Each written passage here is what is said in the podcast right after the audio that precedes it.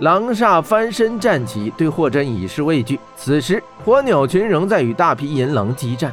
那只黑翼火鸟已经杀了将近二十只银狼，它依旧骁勇作战，完全没有退却的意思。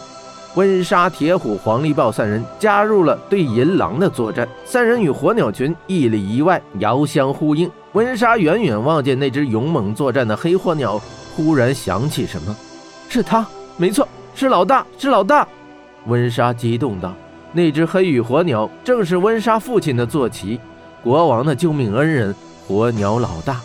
他自从离开火鸟国，自己独自在茫茫戈壁中生存。起初他极不适应，因为他自小跟人类长大，饭来张口，从来没有学过如何觅食。在饿了多天之后，老大终于发现了一个野火鸟的群落。彼时那火鸟群正受许多银狼的骚扰攻击，老大是挺身而出，将银狼给击退。”由于这样，火鸟群逐渐接纳了他。老大渐渐地适应了野外生活。他跟随人类日久，心智聪明，更久经战场，战斗技巧娴熟，可谓是名副其实的战斗型火鸟。这些野生火鸟们虽然性情火爆彪悍，但面对成群的银狼威胁，仍是各自作战，不能团结战斗。老大自加入火鸟群之后，便将野火鸟们逐渐聚集起来，并教与其团结战斗，共抗银狼。他带领着火鸟们积极地抵御西域的银狼攻击，慢慢的，老大变成了这戈壁滩中野火鸟群的首领。野生火鸟群憎恨银狼。这一晚，他们听到两只火鸟的惨叫，知晓银狼又展开了杀戮。于是，老大率领着愤怒的火鸟们奔向这蘑菇台来战银狼。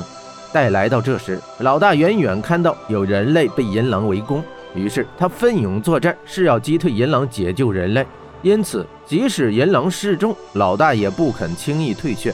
银狼没有首领指挥，已经开始慌乱。这时，霍真又杀入银狼群，他凶猛如兽，狂呼悍战，他的手简直比刀还快，手起刀落，银狼便被分尸。霍真在狼海之中化作了一团暴风，气炼刀芒不断的闪出，暴风周围的银狼们皆被刀芒撕碎。银狼感到无比的恐惧，纷纷逃离霍真。这样一来，银狼部队就开始溃散。魔鬼城的方向好像传来了一声狼嚎。铁甲狼煞听到，转过身躯，便向魔鬼城的方向跑去。狼煞一跑，银狼们立刻全部撤退。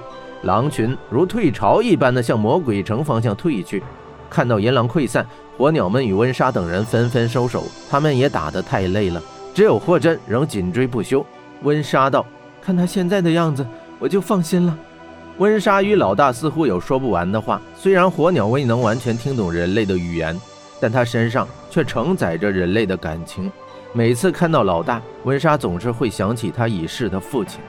野生火鸟群开始陆续撤离，可火鸟老大还在。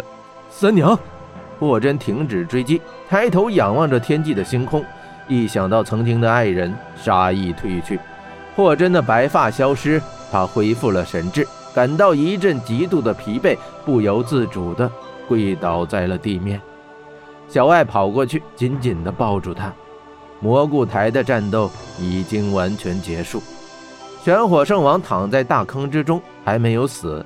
小艾拿起大漠金蝎的铁钩，走向玄火圣王，他要用这铁钩结束了圣王的生命，为金蝎报仇。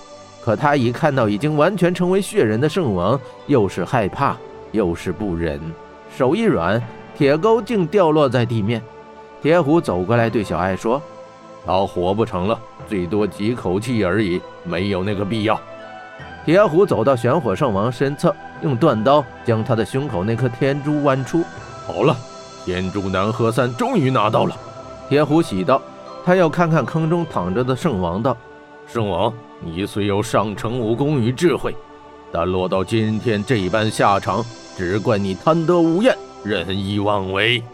哎，生命的最后一刻，你好好想想自己做过的错事吧。另一边的温莎、霍真与火鸟老大见面，温莎激动道：“老大，你回来了！想不到我们竟能再次见面，而且还是在战场，你还救了我们。”火鸟老大发出嘎嘎的低吟而温柔的叫声，用他的头和黑翅蹭着温莎，就好像老友重逢般的开心。老大看到霍真走过来，他也蹭蹭霍真，他把霍真看作他的恩人，是极为感谢。霍真仍旧疲惫，但他的伤势却无大碍，因为密火的猛烈燃烧，而他又是火莲之身，火燃则连放，密火作用下，火莲血脉快速生长，故他身上的伤口比一般人愈合的要快得很多。霍真道：“想不到老大已经成为野火鸟的首领，火鸟国个个都是好样的。”温莎道：“看到他现在的样子，我就放心了。”温莎与老大似乎有说不完的话。虽然火鸟未能完全听懂人类的语言，但他的身上却承载着对人类的情感。每次看到老大，温莎总是会想起他逝去的父亲。此刻，野火鸟群也开始陆续撤离，可火鸟老大还在围绕着温莎与霍真转，丝毫没有要离开的意思。这时，留在最后的三只灰羽火鸟朝老大嘎嘎地叫着，他们这是在呼唤老大。温莎看出那三只灰火鸟是母火鸟，开心的道：“老大，那三个是你的妻子吗？”老大应了一声。温莎道：“你在戈壁也有自己的家了，真好。去吧，老大，你的战斗结束了，去过自由自在的幸福生活吧。”可老大还是不走。他忽然张开羽翅，扬起脖子高叫，大爪子使劲的刨地。霍真奇道：“老大，他为何这样做？”